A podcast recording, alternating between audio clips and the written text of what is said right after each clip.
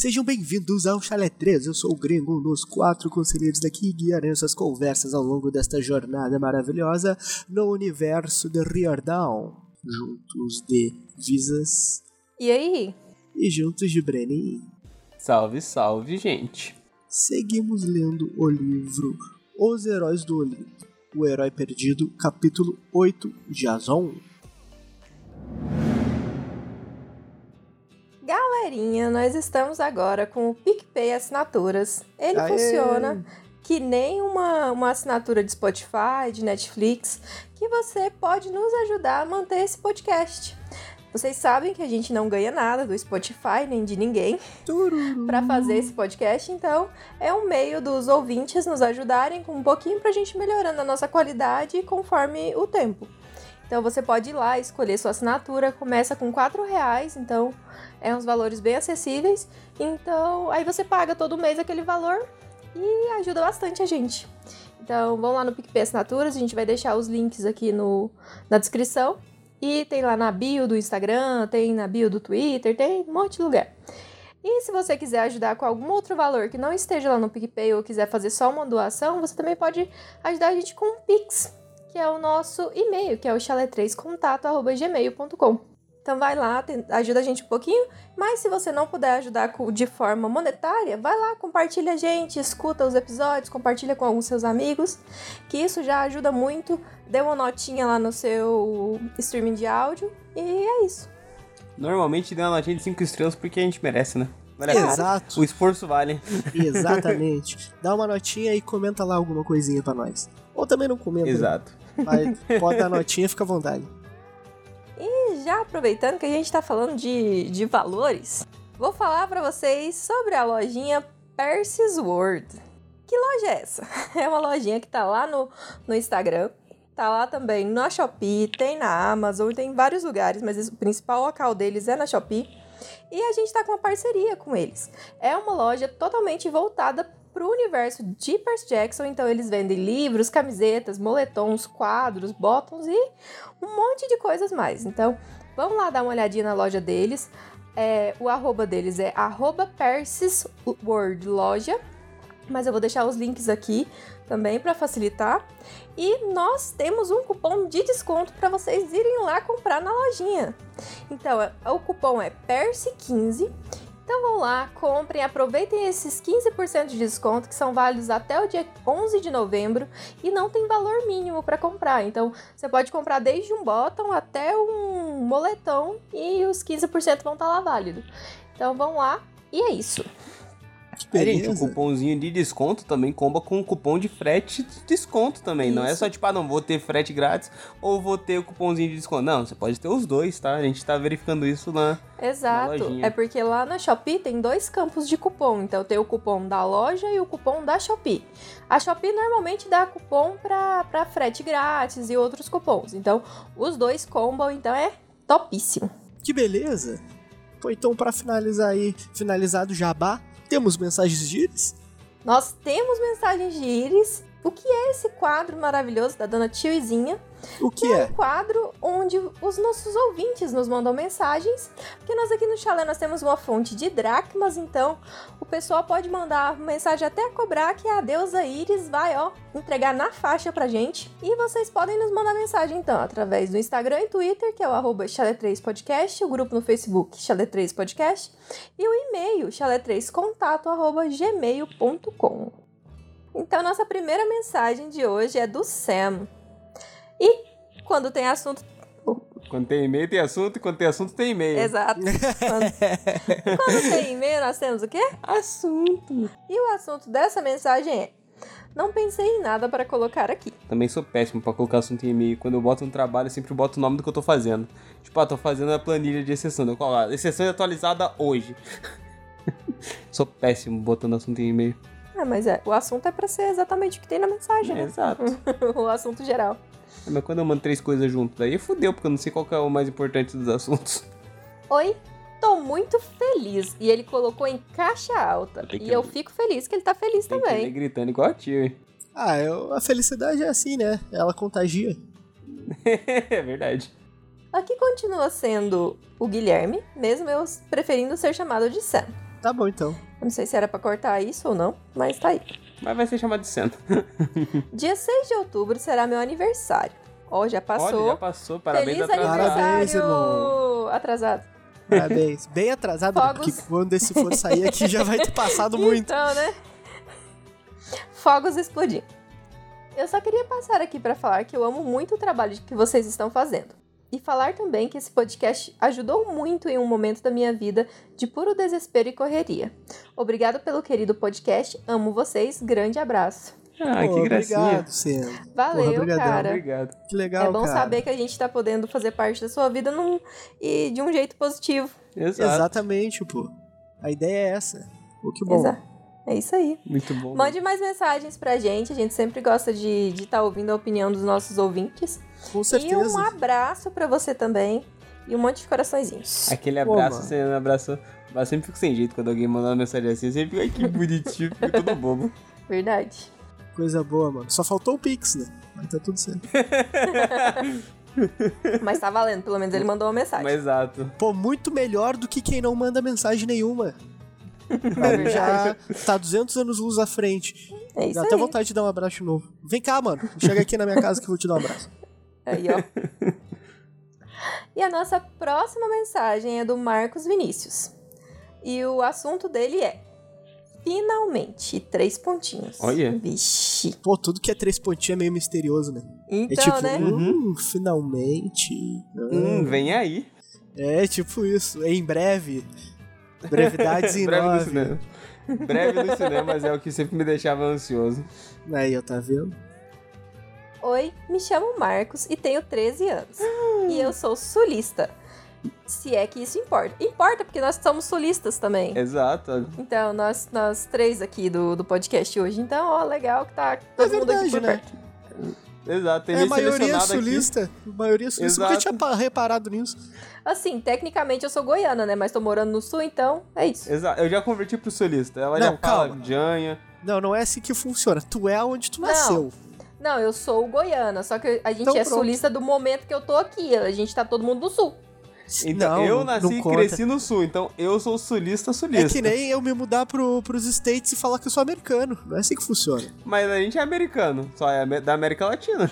É que nem eu ir pro Japão e falar que eu sou japonês. Eu tô só falando que eu tô morando aqui, gringo. Não quero ser sulista, não. Eu gosto de ser goiana, tá? Ah, então pronto. Então somos dois sulistas.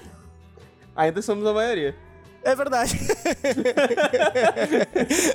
Deu toda essa volta pra continuar no mesmo coisa que você falou, o fato não mudou. Não mudou mesmo. Só, mal, só mudou o cálculo, mas o fato é o mesmo. Eu acompanho vocês desde o final de 2021. Ou seja, ele tinha Olha aí. 11 anos quando ele começou a ouvir a gente. Senhor amado. Nossa senhora. Filtro que a gente fala, tá? Não leva tudo que a gente fala pra vida, não. Cara, eu, eu comecei a filtrar as coisas que eu falo desde que a gente recebeu a primeira mensagem Da da, menina de Daphne. 11 anos. Exato. Então, desde então eu já Mas sou. a gente melhorou bastante em algumas muito coisas. mesmo. É verdade. Não, cara, vocês não têm noção. Eu mudei drasticamente, cara. Eu literalmente evito falar palavras de baixo calão em contextos sexuais em qualquer situação desde então. Sim. Mas nunca enviei um e-mail porque não tinha um. E talvez por um pouco de preguiça. Faz parte, eu entendo. Não, calma aí. Não, não. Como é que alguém não tem um e-mail, cara? Tu nos escutava onde, mano? No Spotify? Tu tem que ter um e-mail pra nos escutar no Spotify. Não, ele nunca nos enviou um e-mail. Porque não tinha um e-mail pra enviar, entendeu? Ele não sabia o que escrever. Ah, tá, ele não tinha. de não- Tá, entendi. Ele Pô, não tinha porque- ideia do que escrever. Saquei. Porque não ter um e-mail é. Pô, mano. É, não dá pra não ter um e-mail. Principalmente é essas crianças aí, ó, um de 11 e-mail. anos, ele tem um e-mail desde os três, É que ele certeza. tem um e-mail pra jogar Free Fire, pô. Precisa de um e-mail pra jogar Exato, Free Fire. cara. É, Pô, se tu tem um celular, automaticamente tu tem um e-mail, porque ele vem no Isso é celular. verdade. Recebi o box de Percy Jackson no Natal de 2020, mas nunca li os livros até ter um trabalho de leitura no quinto ano, de 9 para 10 anos, Meu onde Deus, tinha cara. que ler um livro mensalmente e Percy Jackson estava na lista de sugestões. Depois recebi os três primeiros livros da segunda saga e li o resto na biblioteca mesmo. Pô, que legal. Assim, minha jornada de 10 meses começou. Uhum. Não tinha e ainda não tem a terceira saga na biblioteca. Cara, que legal. Porra, Muito eu queria que a, que a minha Caralho. infância fosse assim, tá ligado? Na escola. Sim. Porra, pensar que, que, tipo, Achei ele- muito massa. Ele leu ali os primeiros livros numa idade perto da idade do, Do Percy. Então, apesar de que hoje ele é exato, mais cara. velho, né? Mas então, o livro realmente era voltado pra idade dele. Então aí é, é muito legal. Exatamente. Cara, achei muito massa. Porra, invejei aí, no bom sentido, essa infância que ele teve em relação a esse momento, saca? Achei Sim, muito fera. sim. Uhum. E é raro hoje em dia. Há uma, eu acho, ao meu ver, que é raro crianças mais ou menos da faixa etária correta do livro pegar o, o início da saga e ler. Pelo menos, é, para mim faz mais sentido o pessoal começar a ler uma saga quando ela começa a bombar.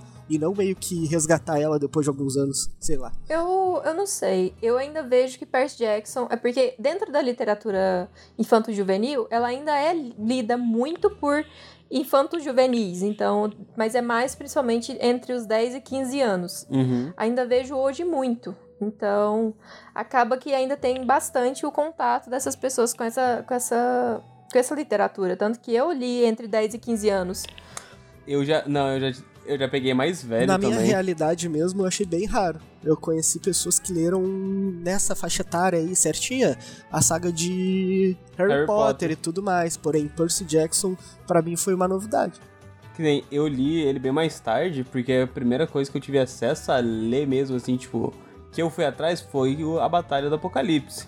Mas, tipo, na escola, os livros que eu li era, tipo assim, tinha Odisseia, tinha os livros, tipo, Memórias Póstumas de Brás Cubas. Eram os livros que a escrita é mais difícil, você não pega uma criança fácil, assim. Porque, tipo, é uma, é uma língua mais rebuscada, é um, um português mais arcaico, digamos Eu assim. li bastante livro infanto-juvenil na escola também. Eu tive bem Mas é pouco. porque eu tive. É, na escola um, não teve é, tantos. é porque eu tive uma influência muito grande da minha mãe. Sim. Minha mãe sempre foi uma leitora muito assídua. Ela sempre leu muito quadrinho, ela sempre leu muito livro.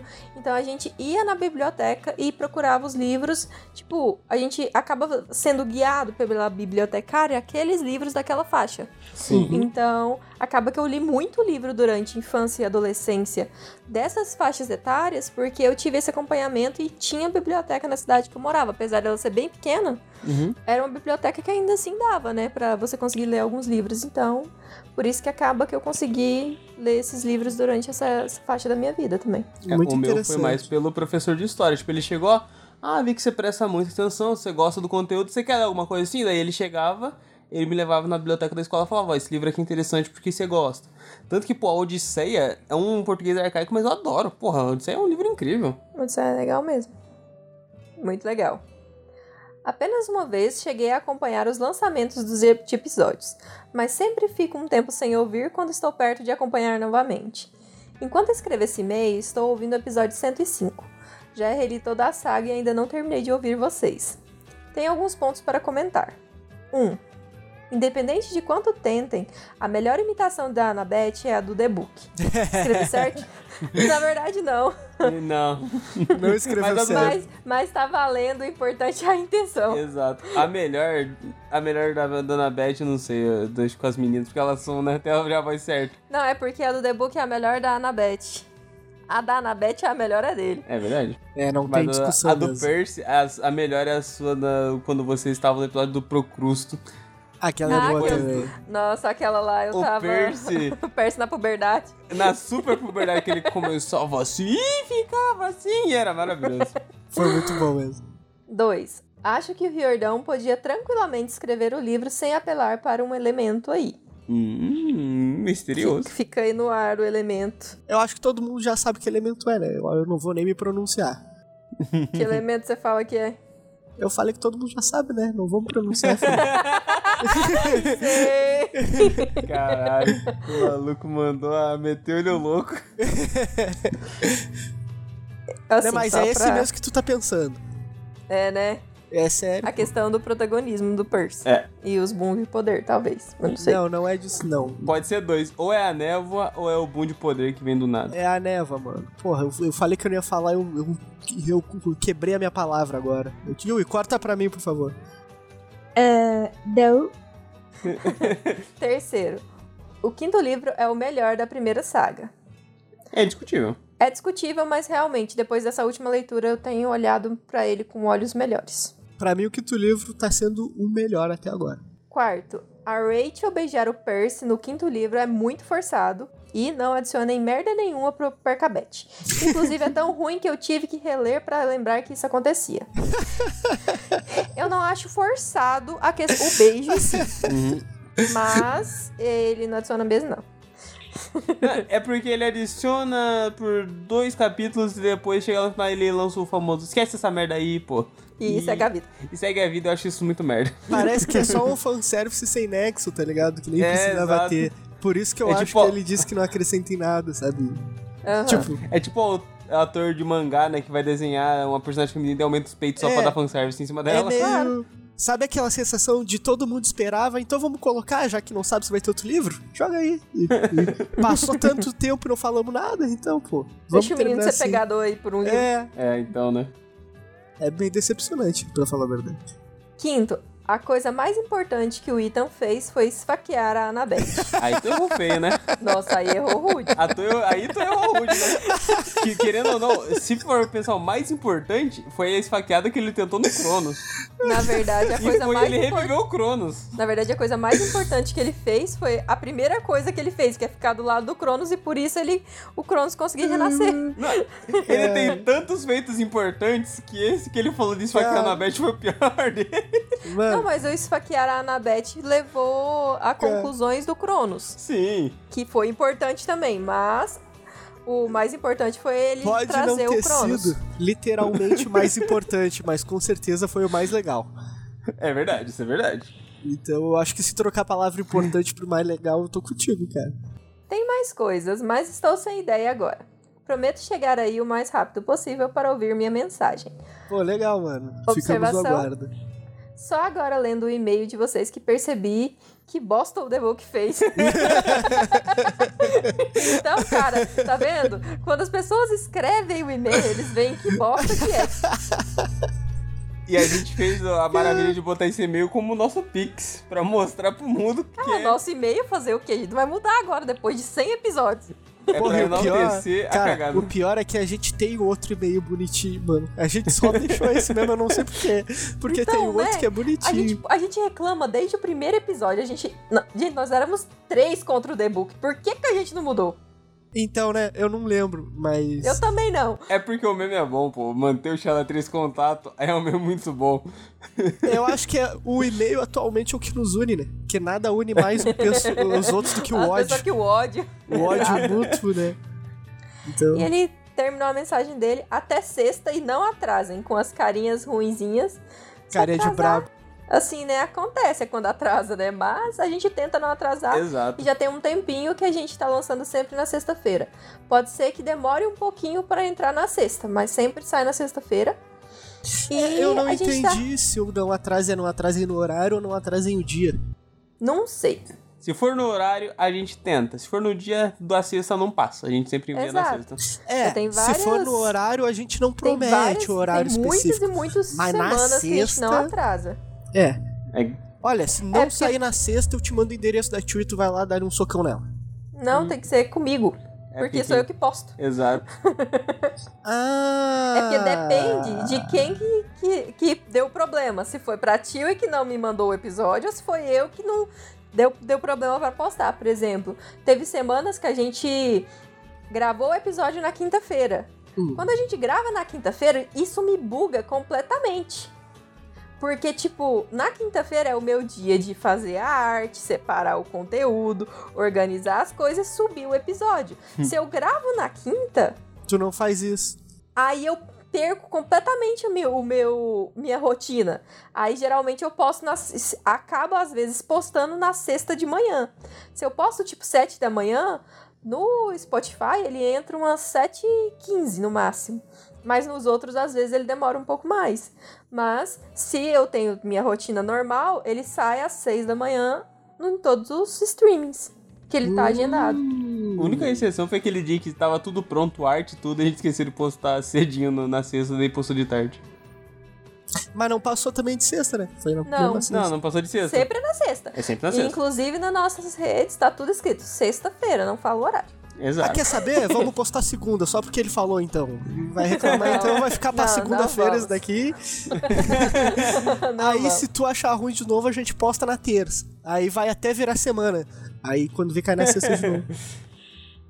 Mas é isso então, Marcos. Valeu pela mensagem. Mande mais mensagem pra gente. Tamo junto, Ah. Marco. Me abarrei aí nas tuas pontuações, cara. Achei e quando muito você boa. vê sua mensagem aí, ó, manda, manda alguns pontinhos pra gente de novo. E é isso, valeu, um beijão. Beijão. Pô, ele, não, ele disse que não tinha nada pra mandar, mas também a primeira mensagem que ele mandou foi super da hora. Olha aqui. Aham, mandou tudo verdade. pontuadinho, Foi muito legal. bom. Rolou assunto, conversa, bate-papo. Muito bom, mano. Porra, tamo Muito junto bom. aí, moleque. É nóis. E a próxima mensagem, a nossa última de hoje, é da Victoria Guimarães. E se, tem, se é e-mail, tem o quê? Assunto. Assuntos demais para um assunto. E amor, aí, ó, você queria uma, uma sugestão de Aí, ó. assunto quando você tem assunto demais, aí, ó. Não, se eu mando isso, meu chefe mandou refazendo, daí é difícil. Olá, queridos salsichões de verão. Olha só. Olá! Mal sabe ela que a minha imagem do Discord é, é eu de salsichão. No momento a gente tá salsichão de inverno, porque tá um frio do cacete aqui Exato. em Curitiba. E aí, né? Novidade, É, tá né? mais ou Curitiba é frio, é sinônimo. Frio e chuva aqui hoje. Maravilha. Coisa boa. Achei muito interessante essa discussão sobre a Piper ser esse tipo de não, ela, abre aspas, não sou como as outras garotas. Hum. Hum. Porque eu estava refletindo sobre a minha opinião sobre os personagens quando li da primeira vez. E na época, eu, no meu auge dos meus 13 anos, A época que você tem certeza de tudo, mesmo sem ter certeza de nada. Que ela abre aspas, não era como as outras garotas, e para mim, a Piper, apesar de querer parecer de diferentona, era justamente uma dessas outras garotas para mim. Aí, ó. Exatamente. De início, eu achava ela super fútil por ficar falando do Jason o tempo todo e ficar toda nhenhenhen pra cima do Léo. Até mesmo fraca, entre aspas, pelo estilo de poder e pela força dela ser diferente do que a gente vê na Annabeth. E Ah, naquela a Anabeth não tem força nenhuma, mano.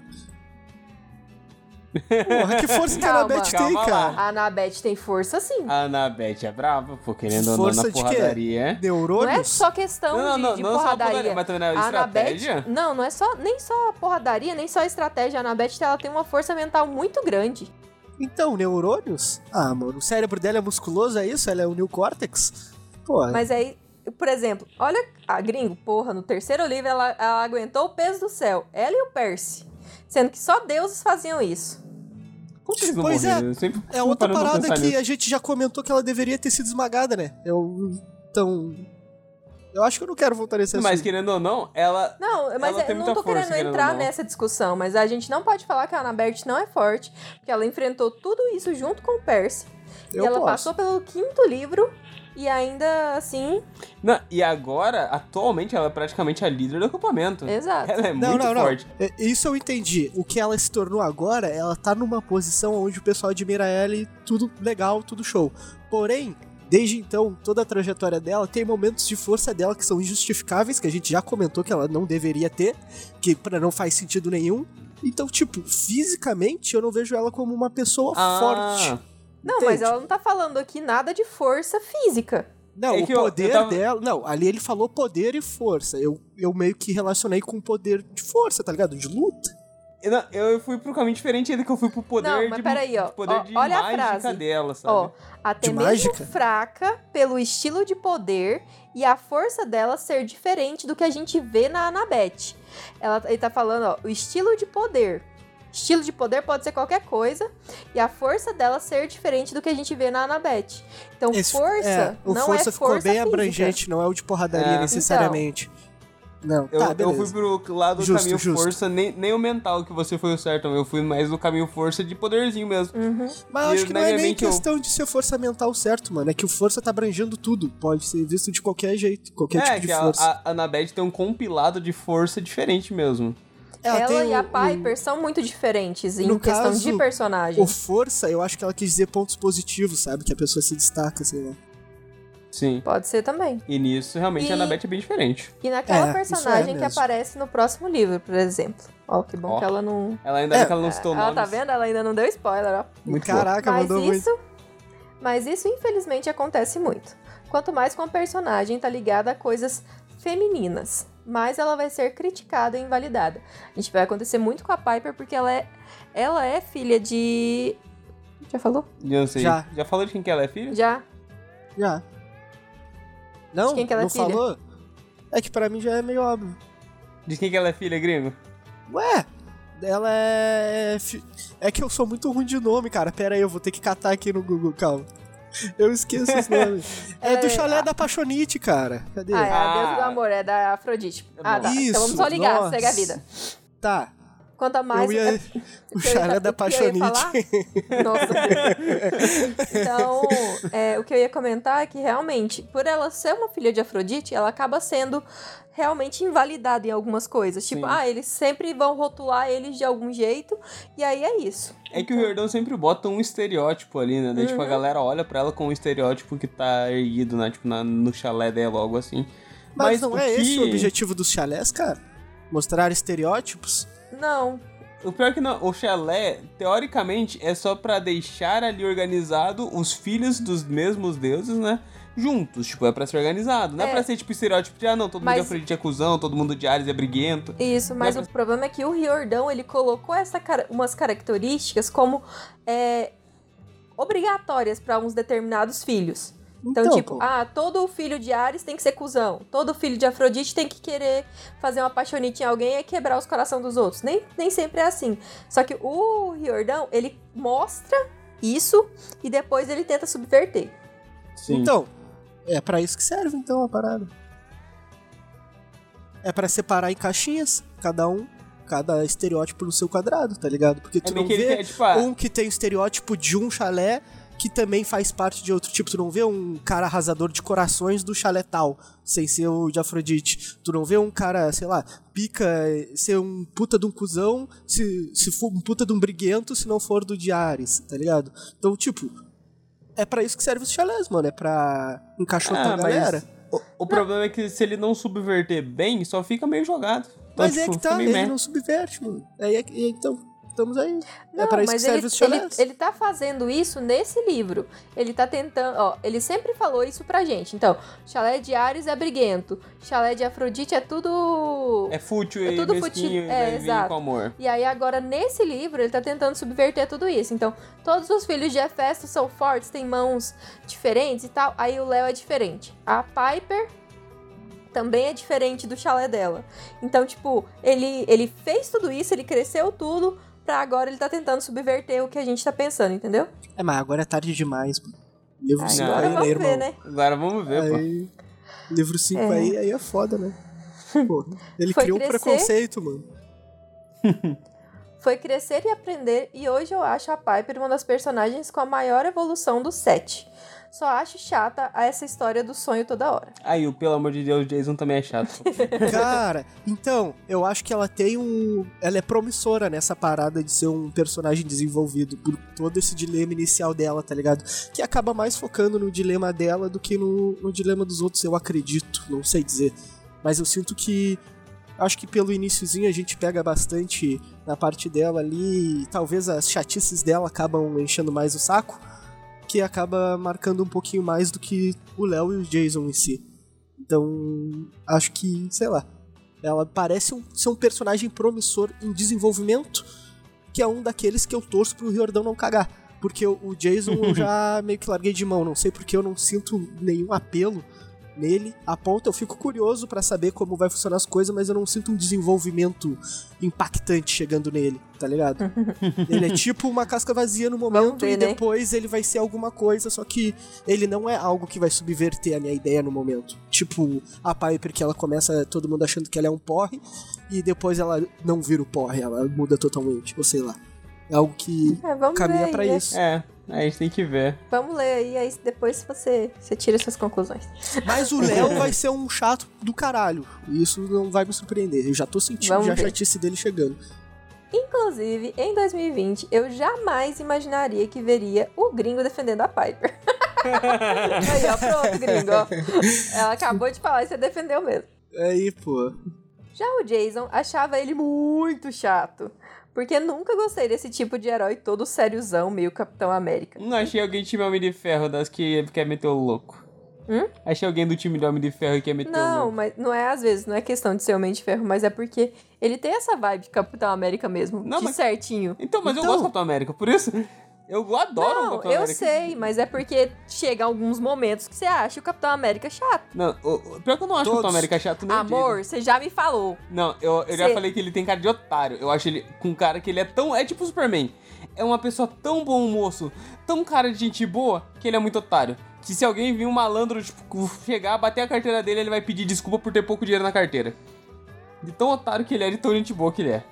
Mas Ah, eu não acho cara. ele chato. Eu não sei se tu tá elogiando, se tu tá criticando, mano. Tu tá Então- causando uma confusão na minha cabeça. É, mas bora seguir. Não, vamos é, seguir. é vamos uma seguir, crítica pela cara de otário, mas eu não acho ele chato. Eu só acho eles tão. tem tão bom moço que chega a ser trouxa. Tá. Eu acho que tu não sabe o que significa chato, mano. Então. Inclusive, gostava do Percy justamente por ele sair desse padrão e ser mais piadista e etc. Ai, Podemos aí dizer sim. que ele é o homem de ferro do rolê. Eu não falei Exato, quem, quem acha Capitão América chato é porque gosta de ver Homem de Ferro metendo louco. Mas, ó, é que comparar o Percy com o Homem de Ferro não cabe, sabe? Mas eu entendo já que ele é meio que o oposto do outro. Mas eu não, não acho que cabe. Mas eu entendi a comparação. Aham. Hoje em dia eu tenho mais carinho pelo Jason, principalmente depois de, de PDA, que é as provações de Apolo, mas ainda é um semideus do set que eu menos me importo. Nossa!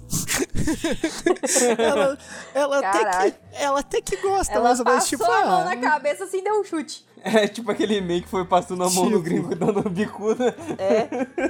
tá louco, mano. Aí é foda, né, mano? Tô vendo que ultimamente as pessoas estão cancelando bastante o Léo, mas ele é meu personagem favorito. Será que vão mudar de opinião? Eu? Eu acho que não. Queria tecer um comentário sobre o episódio 113, capítulo 4. E dizer. Gente, eu posso fazer uma- um, um- comentário aqui? Hum. Pode. Eu tô odiando uma coisa nos nossos episódios, que é porque capítulo 4, episódio 113. Isso tá agonia, é Isso tá me agoniando que também. Ódio! Tinha que ser- Tinha que ser ao tô- contrário. Tinha que ser tipo capítulo 4, episódio 113. Se, sei lá. Então, Gente, toda vez que eu vou fazer arte, eu vou escrever o, o negócio, eu, eu tenho que parar, colocar a mão na consciência e entender que, tipo, é o episódio, é antes e o. Nossa, que ódio que eu tô disso. pra mim É também é muito que, confuso, Parece que a cara. ordem tá errada. É tipo É. colocar, tipo. Tipo tu colocar meia tênis, meia tênis. Não é Gente. colocar meia, meio, tênis, tênis. Quê? Dois mil anos depois. Queria tecer um comentário sobre o episódio 113, capítulo 4, e dizer que concordo total com os meninos sobre a arma de fogo. Aí, ó. Eu amo personagens de obras de fantasia que usam pistolas justamente porque tem um estilo e alcance. O Percy da série Vox Machina e o Jasper do livro Six of Crowns são exemplos disso, e as cenas de ação são simplesmente fodas. Acho um crime o RR ter escrito 17 livros e não ter colocado um único personagem que atire balas de bronze celestial. Apesar de que imagino que seja por conta dos incidentes de armas que tem lá nos Estados Unidos. Afinal, comprar uma espada é bem mais difícil. Será? Eu acho que comprar espada é mais fácil, cara. Eu acho Eu acho que espada é mais difícil, mas você Não, encontrar uma. É que, tipo, nos Estados. Unidos eles têm aquela cultura do ferreiro ainda, não tem? E, porra, tu pega qualquer Tem, ferreiro, ele tem, faz né, espada, tá ligado? Mas é que, tipo, tu comprar uma, um machete, alguma coisa assim pro mato, é fácil, porque você deve achar em qualquer loja de caça. Mas uma Então. espada, tipo, estilo grega, estilo romano, assim, eu acho que você não encontra em quase lugar nenhum lá. Pô, É, mano, tem- mas o que tem de gente comprando espada pela internet, tinha um cara que defendeu a bicicleta dele com uma katana, mano. Quando invadiram o apartamento dele. É, E tipo, ele é do Brasil, desse- mano. Mas a respeito desse comentário dela, é por conta disso. Sim. Você tá tratando de crianças e de uma série infanto-juvenil. E você tá num, num, num, num país onde tem uma liberação muito grande de armas e tem uma quantidade de mortes muito grandes. O Riordão não vai colocar armas de fogo. Eu acho muito, muito difícil. Praticamente impossível ele colocar uma arma de fogo para ser utilizada dentro dos livros dele, sendo que é tão fácil o acesso para as crianças lá e elas podem tomar isso como um exemplo. Sim, não, já teve, sem ter exemplos de tipo, pegar arma de fogo na mão e tudo mais, teve massacre Columbine, teve, tipo, muitos massacres. Então, tipo, eu entendo ele não colocar a arma de fogo. Você precisa ter uma série muito adulta para você colocar armas de fogo, porque isso aqui, por exemplo, olha, a mensagem anterior que a gente leu foi recomendado por professores para crianças entre a fase ali do infanto juvenil. Sim. Então você não vai recomendar para crianças um livro que você vai ter um, um uso de armas de fogo muito difundido, por exemplo. Então é muito é muito fácil Eu de a- ver porque é. que o Riordão não colocou.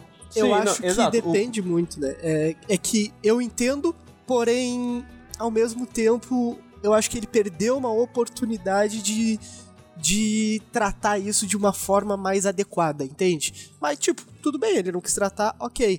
Porém, o que a gente vê de sagas aí que tratam isso a torta e direito e que deveria ser mais 16 e crianças de 11 anos consomem como se não fosse nada, não tá no, no gibi, né? Porém, É, mas a maioria. isso não justifica, é, né? É audiovisual, né, gringo? Sim. Não é tanto literário. No audiovisual, é, colocar uma arma eu é mais acho que o fácil, que ao invés de atirar uma é pior, bala, cara. você atira laser, Não. atira alguma coisinha assim, tipo, mais boba, mais infantil. Que Ele daí é não mais um visual. Tal. E, só que ele é mais difícil de você é, conseguir que as crianças não vejam. Porque o audiovisual é muito difundido hoje. Então acaba que isso é, acaba sendo comum. Mas se você coloca isso num livro que é para ser educativo de alguma forma, você acaba difundindo ainda mais. Principalmente a gente tem, às vezes, arma de fogo em coisas que é contado muito antigamente. Sim. Tipo, livros de história medieval. Esses tipos de livro é um pouco mais comum. Mas sabe o que eu acho isso que ele aqui. podia ter Mas eu tratado? acho que no contexto de hoje, colocar os nossos semideuses pra utilizar armas de fogo, eu sou completamente contra. e Eu acho que Jordan tá muito certo. Eu não sou contra e eu acho que ele perdeu uma oportunidade de tratar isso de uma maneira boa. Não no sentido de, ah, não, vamos liberar as armas, mas tratar da maneira correta em relação, pensando, né, nessa questão das crianças consumirem o conteúdo. Eu acho que tem um jeito de tratar isso de uma forma ok, uma forma boa, de uma forma até ah, evidenciar a parada e mostrar o quão perigoso é, porque não adianta só esconder, né? Só esconder os massacres continuam ocorrendo. Então, vendar os olhos pra uma situação dessas também não resolve nada. Então, talvez que que ele- apresentar de uma maneira boa seja o ideal. Mas eu não, Porém, não vejo ponto uma maneira é boa, esse. sabe? Por quê, gringo? Porque são crianças. Até nesse livro aqui, eles têm 16 anos. Sim. Você ainda teria crianças armadas, sabe? É, eu entendo, só que eu acho que mesmo assim não se justifica, porque quem tem a, a, a vontade de conseguir um revólver, ele consegue tranquilamente uma espada. E até mais fácil. Não consegue, gringo. Não é a mesma, não é o mesmo sentido Mas de aí você é que conseguir. tá, meu. Uma réplica de uma espada é uma machete, é um objeto de caça que tu consegue, que todo mundo deve ter em casa, ainda mais nos Estados Unidos, tanto quanto armas. Ou até facões grandes de corte, de capinagem, qualquer coisa. São materiais, entre aspas, comuns que tu consegue quase que uma réplica à distância da tua mão. Tu pode simular aquilo, simular aquilo com diversos outros equipamentos do teu dia a dia, que tu consegue fazer de uma maneira mais fácil. Uma arma em si, não. Então, tipo, acaba que o problema é como é apresentado as paradas, tá ligado? Como o Breninho mesmo disse, uma machete tu consegue comprar por quê? Por 40 dólares em qualquer lugar dos Estados Unidos? Então, tipo, acaba que, né, não... Sim. Nesse ponto, Eu acho. é ficar complicado, né, justificar. Mas- É que teve. Eu acho que teve inúmeros motivos pra ele não colocar e pra ele colocar espadas também. Porque, tipo, seguindo a mitologia, ele quer seguir a mitologia grega e a romana, a história clássica. As histórias romanas e tudo mais mitológicas é sempre o herói capa e espada. Às vezes nem capa, Não, mano, mas é é espada tá. e. é- Eu concordo, só que eu acho que talvez ele podia ter abordado falando, cara, heróis não usam armas de fogo. Porque tira a honra da parada, tu não luta tete a tete. Em vez dele justificar a parada de um modo, entre aspas, honroso, algo do tipo, pra justificar de verdade, talvez até Ele afastar as crianças de uma falta de arma de, fogo, ele perdeu a oportunidade, ele só não falou e ignorou total, e acaba ficando essa sensação de tipo, e aí? Mas nessa saga a gente vai ver o porquê, por exemplo, os romanos não usam. Que vai Então. ser a falta de recurso. Ele vai Exato. Mas Pô, mas nem cinco livros, mano. Cinco livros é Uma foda. coisa Mas, que. mas, gringo, o que que você tem que pensar também é que a primeira saga foi escrita num momento do Riordão. Ele escreveu a primeira saga pensando em uma coisa. As essa já é a continuação dela. Então, por isso que ele explica Não, nessa segunda saga, entendeu? Eu entendo. Exato. É que pra mim não faz sentido no ponto que ele explica o porquê que não se usa o celular, ele não explicar porquê que não se usa uma arma de fogo. Que o celular é muito mais complexo, a desenvoltura e a invenção que tu tem que ir por trás pra poder inventar o motivo pra não existir esse tipo de tecnologia, do que simplesmente falar que não porque não é honroso, saca? Então, É, e quando, Mas tudo bem. Quando a gente levantou. Mas tudo é, bem. E quando a gente levantou esse ponto, não foi nem o tipo de incentivar o uso de armas ou tentar Exato. ser educativo. É a foi lógica, quesito, né, por Foi, trás quesito parada. eficiência e estilo. Porque que nem ela falou, pô, o Percy utilizando armas em Vox Machina é muito legal. Ver uma arma, tipo, na era medieval, o cara descendo a bala num Goblin. É uma coisa estilosa, mas, tipo, se reparar bem, teoricamente é uma bala mágica que ele atira, né? Nem bem uma bala de metal e tudo mais, que ainda é uma Irmão. mídia Mais cedo, no título do capítulo, tu diz que Jason, ele era o Power Ranger vermelho mais pica. Cara, Exato. a arma mais forte dos Power Rangers era, era a arma, tá ligado? Eles Era- juntavam as armas e faziam um tanque de guerra que dava um super tiro, então... Tipo, A arma mais forte dos Power Rangers é a falta do Ranger Verde, pô. É uma, Então. uma daguinha do tamanho da Anabete, pô. aí eles fazem robô gigante que pra lutar com o monstro destrói a cidade, dá tiro de, de, de tanque, de guerra e o caralho, bate com espada nos bagulho, e é um desenho pra criança, não é pra adulto. Então é como tu apresenta a parada, não é se é legal ter ou não, é como tu mostra a parada. Então, sei lá, Sim, eu acho que poderia acho que- ter sido refletido sobre, mas tudo bem, não quis refletir, tá tranquilo também. É, ele escolher não abordar também não é, É. tanto problema assim, porque, Mas- tipo, ele dá, dá uma leve justificativa e, tipo, é uma justificativa aceitável. Mas foi o ponto que a gente acabou levantando que a partir do momento que ele só não explica, ele deixa essa brecha totalmente desnecessária. Porque se ele falasse desde o início, a gente só ia falar, ah, não. Achei uma merda isso, mas foda-se. Ele falou, explicou e é isso. Que foi o que eu acabei fazendo com a Neva. Que até então, na verdade, não explicou. Mas é. Mas a questão é que eu não sei que se vo... gringo em livros, eu não sei qual quanto de livro você já leu, mas nenhum autor ele explica detalhadamente todas as coisas que vai ter no Sim. livro. Isso nunca vai ter. A gente sempre vai ter essa crítica de que a gente gostaria de ter algumas informações que a gente não tem. Mas é algo que acontece e é rotineiro. Né, exato. Tem Então- alguns livros que usam artifício disso pra dar uma boa base pra história, pra você, tipo, tentar preencher a lacuna da história com a sua mente ali. E é bom porque é discutível aí essa parte. Eu ainda vejo muito essa questão, tipo, ainda vou bater ainda nesse, nesse ponto de que, por exemplo, no mundo de Percy Jackson é um mundo muito parecido com o nosso, tipo, em questão de, ah, acontece no mesmo mundo da gente, Sim. tá aqui da mesma forma e ainda são crianças utilizando armas. Então, pra mim, é... ele Sim. tratou da forma correta, que é não utilizar. Eu acho que pra tratar com armas, ele teria que pegar uma saga mais velha, sabe? Tipo, pegar uma saga, tipo, ah, vamos fazer agora Cara. com heróis adultos. Aí dá pra, tipo, entregar uma sniper na mão de um filho de Apolo, por exemplo, um- um- uma pistola na mão de, tipo, de um semideus. Mas aí ele explica, ah, não, ele porque ele faz de jeito assim, assim, assado. Ele é um caso específico, ele usa isso com um monstro. Tipo, deixa bem explícito que é um herói bem voltado pra isso. Mas aí seria uma saga mais adulta, porque, tipo, uma criança não, não dá pra... Uma criança Mano. não vai conseguir ter esse filtro, sabe, eu acho. Do mesmo jeito que nenhum livro explica tudo, como nenhum livro explica tudo, as pessoas vão levantar esses questionamentos, como a gente tá fazendo isso agora, que é pra isso É que isso que estamos te aqui. falei. Então, Sim, tipo. mas- Mas tem isso, isso é normal, isso é comum nos livros. Então, mas não é porque é comum que eu não vou pontuar. Eu sei, gringo. Inclusive, eu falei que todas as pessoas vão pontuar. Mas é isso que eu tô te explicando. Nenhum livro é perfeito e todos eles vão levantar pontos que a gente vai achar que Sim. são falhas. Sim, mas Sim, se sim. fosse por isso a gente não comentava mais nada nunca. Continuando, então. Enfim. Não sei quando esse e-mail vai ser lido por conta da fila, Hum. mas estarei esperando. Ó, a espera dela Valeu a pena. valeu a pena. Ó, chegou. A próxima vez Vai puxa a senha. ser, vai ser postado no dia 20. Aí, é, Beijos e até o próximo textão. valeu, Beijo. valeu, até a Beijo, próxima. Victoria. Um beijão pra você. Até a próxima. Mande mais mensagens pra gente. A gente vai ficar aí aguardando. Exato. Um beijão, aquele abraço. E Team Capitão América sempre, foi bem mais legal. E é isso, galera. Essas foram nossas mensagens de íris. Você pode mandar mensagens pra gente através do Instagram e Twitter, arroba Chalé3podcast, grupo do Facebook Chalé3podcast e e-mail chalé3contato, arroba gmail.com. Sinopse!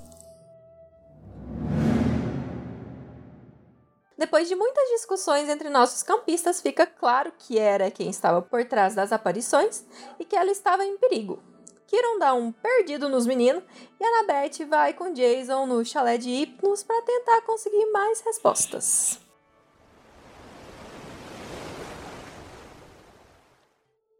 Jason e Rachel deitaram Piper no sofá enquanto Ana Júlia saiu para pegar o kit de primeiro socorro. Kiron se aproximou da garota e conseguiu ver que sua mente. Nossa! Que sua mente estava muito frágil. Pô, o Kiron é bom mesmo, hein? Jason não sabia. Às Não. vezes parece, né? Ele O é bom, cara- ele só não quer ajudar. Ele só é o meio filho cara- da puta às vezes. O cara pegou a guria desmaiada, olhou pra ela e viu que a mente dela tava frágil. Pra isso, os anos de experiência dele servem, né? E ele fala Ele é, crianças. ele é o professor Xavier agora, ele tá Caralho. até na cadeira de rodas.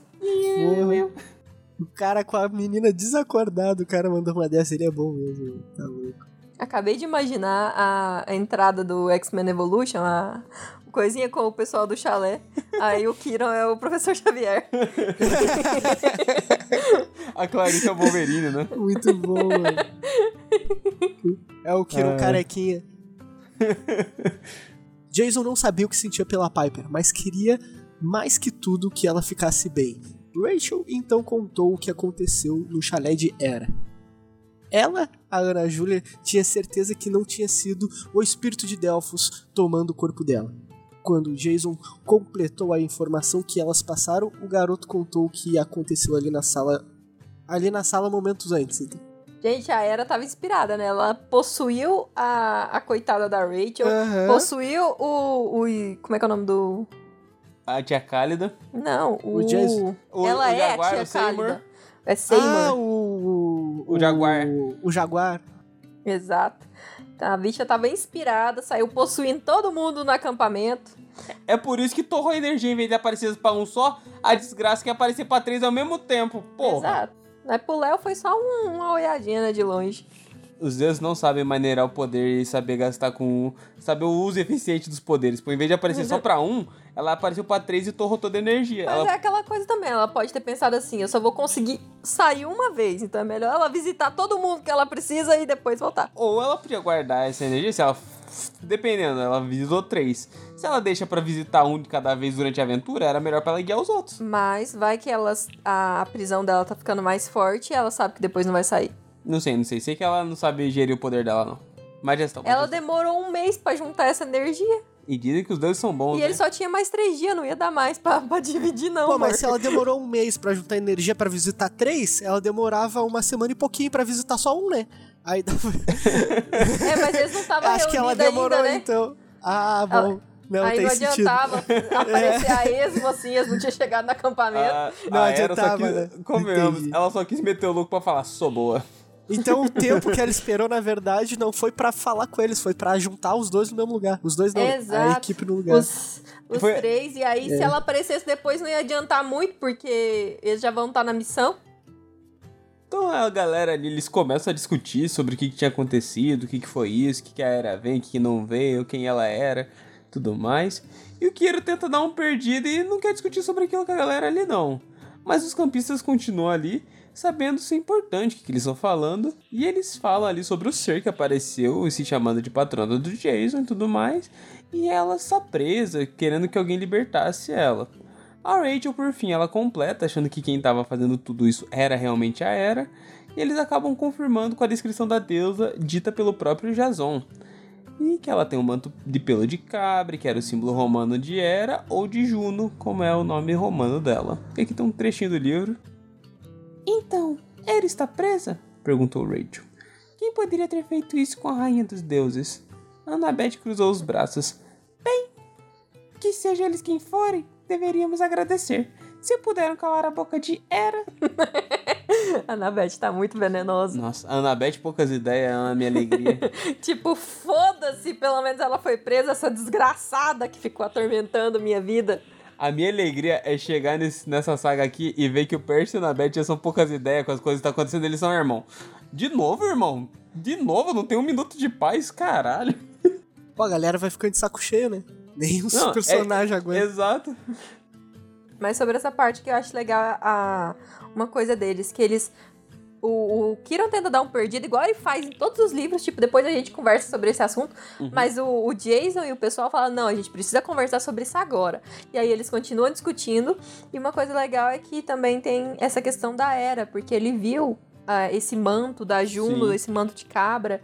Então aí. Então, tipo, a gente vai vendo algumas dualidades entre os deuses, essas Isso coisas, é as diferenças entre Sim. eles. E eu acho legal que o Jason reconheceu o manto de cabra, que é a, a diferença dela pra, pra ser em si, né? Acho legal ele reconhecer isso, né? É porque tanto que ele, ele fala na, na- no outro capítulo, ele vê isso, ele fala assim, esse manto de cabra é importante. Ele não sabia o Por quê? porquê, Exato. mas ele sabia que era importante, porque é um dos símbolos de Juno.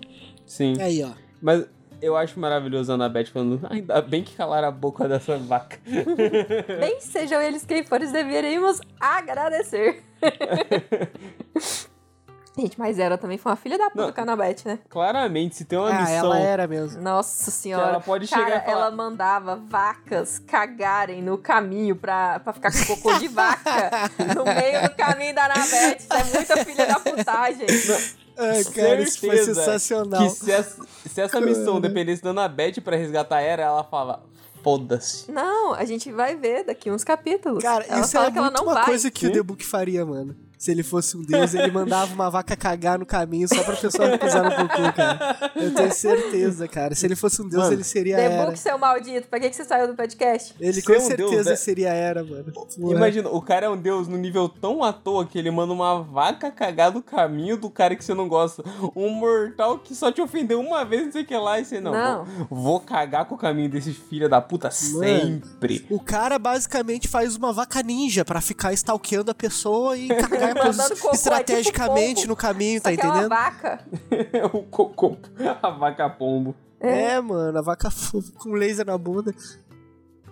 E o Kira, então, acaba interferindo ali um pouquinho, explicando os impactos que a rainha dos deuses ia fazer, porque se ela não tá lá, é, os- ela é meio que o que une os deuses ainda. Então, acaba que se ela não estiver lá, vai dar, vai dar ruim. Então, eles não podiam deixar a Era ser destruída. Tipo, eu sei que você não gosta dela, Annabeth, mas vamos, vamos com calma. Eles então chegaram à conclusão de que o Olimpo estava fechado desde a captura da Era. Então, porque é, quando ela estava conversando com o Jason, ela falou que estava lá um mês e é mais ou menos esse tempo que o Olimpo está fechado. Então os deuses sabiam que tinha uma coisa errada. Eles provavelmente não sabiam o que era ainda. Ou sabia, né? Porque os deuses é complicado. Porra, mano. Mas Aí é foda, né? Tu, tu não sabe que um dos teus tá desaparecido há um mês, é foda. então, né? Não, eu tenho o Deus Não duvido, eu, não duvido. eu tenho o Deus oráculo, clarividência, visão além do alcance, mas ele não sabe. é muito difícil. Mas o que o Jason não entendia era porque a Era tava fazendo aquilo tudo com ele, né? Porque, tipo, ela tirou a memória dele, colocou ele na escola da vida selvagem e agora ele tava ali no acampamento meio sangue, mesmo parecendo que ele não devia realmente estar ali. E ninguém entendia isso também. Mas era claro que a deusa precisava dos semideuses, porque os deuses não podem intervir livremente aqui na Terra. Então, é, assim como eles sabiam também que a Piper estava envolvida nessa vontade da deusa, né? Então, porque ele recebeu uma visão dela, a Piper também. Então, a Era tá dizendo que esses semideuses estão precisando e ele ajudar ela. Ah, eu só consegui Eles pensar. estão tá- precisando, é bom. Por que, que ela tá fazendo isso? Porque é uma otária. Porque era uma baita vacilona e tu foi premiada a se ferrar na mão dela. Exato. Joguei a rifa aqui e tu foi sorteado. Agora tem que se me resgatar. Exato. Ela vai pegar assim, ó. Ah, quais são os semideuses que vão nascer nesse milênio? Ok, beleza. Eu, vai dar ruim nos tempos aqui. Vou escolher esses aqui. Ela joga um dadinho aí sai lá. Ela faz igual aquele sorteio de pegar papelzinho no meio da- das É, coloca os nomes. Ela já escreveu o nome dos três lá, chacoalhou e pegou os três assim, tipo, já nem colocou na caixa, né?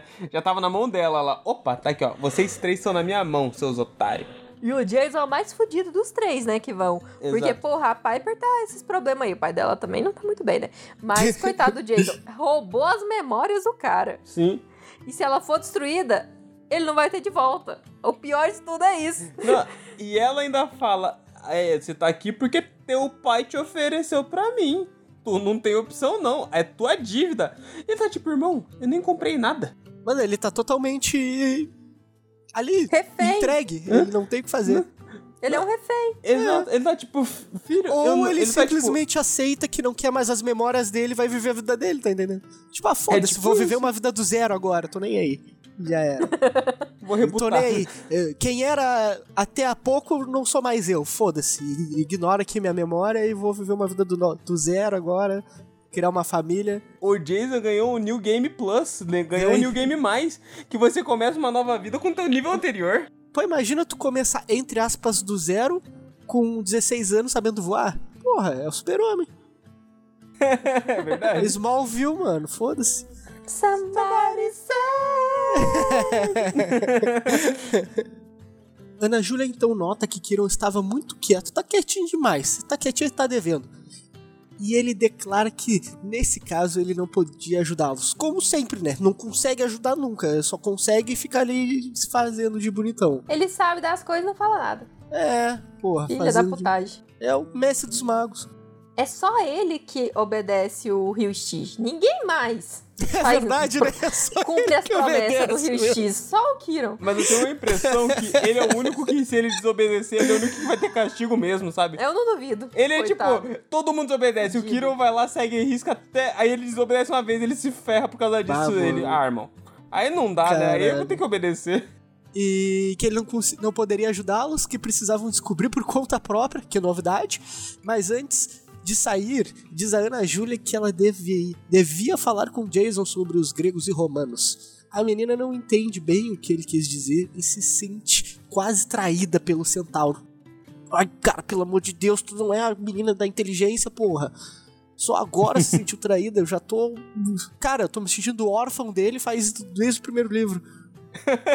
O Kiron é foda, é o pai ausente, parece que ele foi comprar cigarro na primeira página. Tá louco. Mas é porque também tem a questão de que o Kiron contou sobre a grande profecia pra Anabete. Ele contou algumas. Ele conta algumas coisas pra Anabete no, na surdina, De sabe? todos os E filhos que ele caso- ignora, a Annabeth é a preferida. Ele ignora menos. Exato, aí por isso que ela se sentiu traída agora, entendeu? Não, Sabe por que, que ele conta? Porque ele não tá em cena. Daí não vai, a gente não vai saber o que, que ele contou. Quando ele tá em cena, ele não pode contar, porque o Riordão é misterioso. Entendi. Ele só trabalha nas sombras, então. Ele só é verdadeiro, ele é só super mentor cuidadoso quando tá em off, pô. Quando a gente tá Entendi, vendo o que tá acontecendo, ele não pode, ele tem que fazer panca de Caralho. durão. Ele não, pode, ele não pode ser visto ajudando ninguém. Exato. Caralho, agora tudo faz sentido, Breninho. Porra, eu acho que é isso mesmo, cara. Porque se parar bem, a Annabeth sabia de coisa pra caramba, mas é porque a gente não via ela direto nos livros do Percy, assim, lidando com o. Exatamente, Quando eles né, conversavam, eles iam no sigilo, ela já voltava, ó, tem as informação. Kiro Pois contava é. Tudo e mais um pouco. Aí quando a gente vê aqui, aí o, o Riordão vai ter que escrever que ele vai contar, ele, puta, não posso contar isso aqui não, porque é meu plot. Deixa eu jogar aqui pra ele não contar, você vai ter que descobrir sozinho. É porque ele tem uma salinha pra ele contar essas coisas pros deuses não ficar sabendo, entendeu? Uhum. Ai, ai. Bom, e ela então deixa Rachel cuidando de Piper, enquanto vai até o Chalé 15 com Jason, que tenta ter algumas respostas. Aqui vai um trechinho então. Eles foram na direção da nova ala de chalés, no canto sudoeste do acampamento. Alguns chalés eram bonitos, com paredes brilhantes e tochas acesas, mas o chalé 15 não era nada espetacular. Parecia uma casa rural antiga, com paredes de taipa. Que porra é taipa? Parede de Ah, taipa e teto é de palha. madeira. Madeirinha Deve ser aquela? um tipo de madeira. Classicona? Madeirite? Pô, Não sei madeirite. se é madeirite, coloca aí. Madeirite pra mim é mais da minha realidade, madeirite. Pera aí, vamos, vamos só pesquisar antes de Ó, vamos continuar. ver o que é taipa, Google, madeira taipa. Não, coloca taipa Não, só. escrever taipa. né? Não, não, não, não sugere pra ele que é madeira. É que o Google é muito selecionado, né? Ah, é tipo Muita barro. própria. Acabei de ver aqui, não é? Ou aquela, ver aqueles que é galinhos cruzados. É galinho com barro. Ah, é a madeira aí que Ah, passa o sim. barro. É, e passa o barro. É que nem aqueles vídeos que a gente vê dos caras montando as, as casinhas deles na As casas indianas. Ou as, pa- ou as piscininhas, né? Aham, aham. Bom, na porta havia uma guirlanda com flores vermelhas. Papoulas vermelhas, pensou Jason, mesmo sem saber muito bem como chegar, como chegar a tal conclusão. Aí, ó, eu acho muito da hora esses insights que ele tem assim do nada. É bom mesmo. Eu curto isso. É a mesma coisa do, do chalé de. Do. O chalé. O chale que a Era tava usando, que é o de Aham. pele de Uhum. cabra, é o Sim. mesmo sentido. Ele sabe o que, que é aquilo, mas ele não sabe o significado exato. É, É e aquele ele não que sabe de onde vem também, no Aham. fundo dele. Muito louco. É isso. aquele que a gente começou, comentou antes, dele, que ele sabe, a informação tá ali, ele mostra que ele, que ele sabe muita coisa, mas aí ele fica tipo, puta, mas não lembro que bosta. Mano, é a, é a clássica informação fonte confia, tá ligado? Ele só Exato. lançou e não sabe de onde vem. Aqui, ó, ó, aqui, ó. exato. toma. Fonte Wikipédia. E agora eu sinto legal que a gente fica com o mesmo sentimento dele de tipo, mano, que bosta, eu sei que é isso, mas eu não consigo lembrar. A gente fica, pô, que paia, você sabe que é isso, mas você não consegue lembrar. Que banda de Deus vacilão contigo. Bom, né? Seguindo aqui. Você acha que este é o chalé do meu pai? Ele perguntou. Ele, no caso, Jason. Não, respondeu Annabeth. Este é o chalé de Hypnos, o deus do Amimir. Então por quê? Você se esqueceu de tudo? Ela disse. Se há alguém que pode ajudá-lo a recuperar a memória, esse alguém é Hypnos, o deus do Amimir. Lá dentro, mesmo sendo quase hora do jantar, três crianças dormiam sob uma pilha de cobertores. Olha só que coisa fofa. Um calor agradável emanava da lareira. Acima dela havia um galho de árvore, e dele pingava um líquido branco em várias tinas. Jason ficou com vontade de deixar cair uma gota nos dedos e experimentar, mas não fez. Porra, que merda é essa, cara? Como assim? Quer tomar as coisas pingando por aí?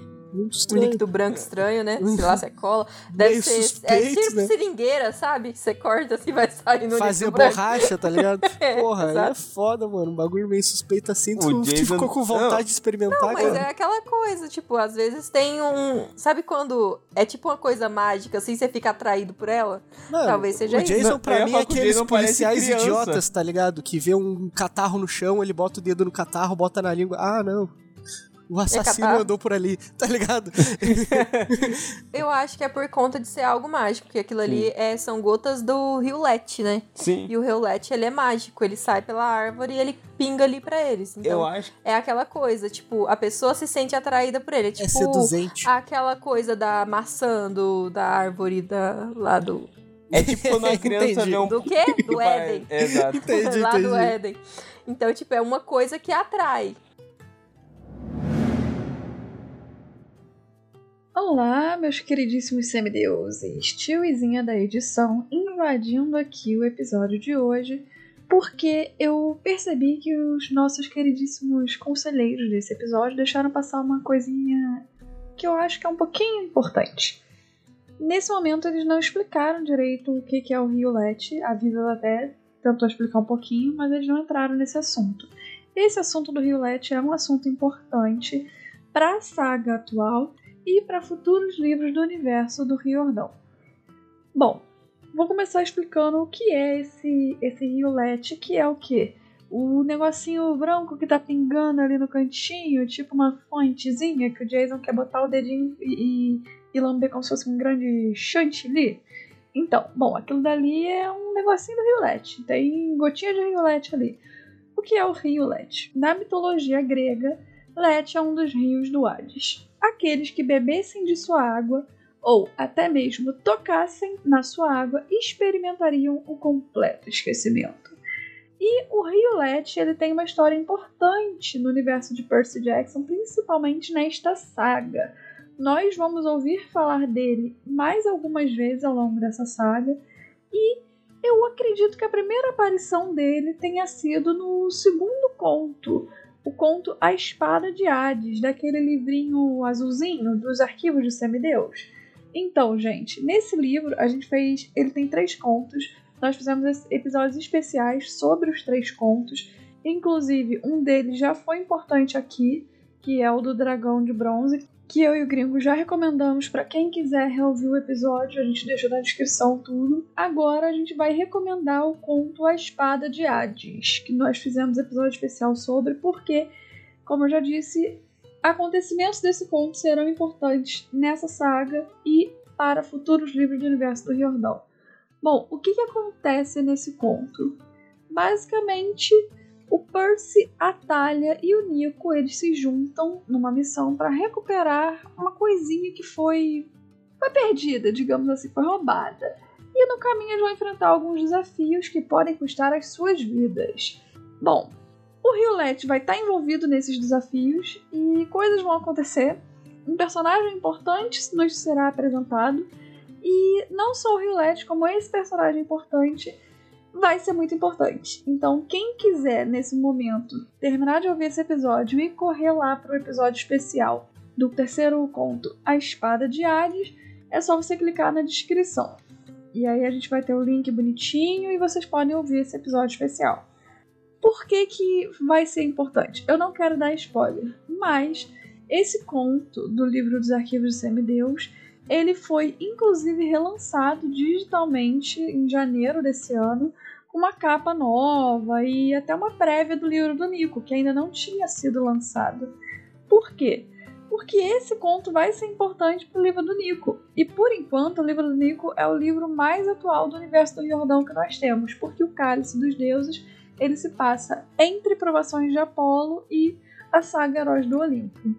Bom, não só será importante para o livro do Nico, que a gente só vai ler ele muito daqui a muitos anos, daqui a muito tempo, como, mais uma vez eu repito, vai ser importante para essa saga. Então, mais uma vez, quer ouvir o episódio novamente, quer re ser relembrado sobre o Rio LED, sobre o personagem importante que vai aparecer, sobre o que, que rolou nesse conto, clica na descrição que vai estar tá lá o episódio. Vocês podem re reescutar, reouvir. Quem ainda não ouviu, pode ouvir. E é isso. Espero que vocês gostem. Desculpe a interrupção, mas. Bom, semana que vem tiozinha tá no episódio de novo falando com vocês. Beijos!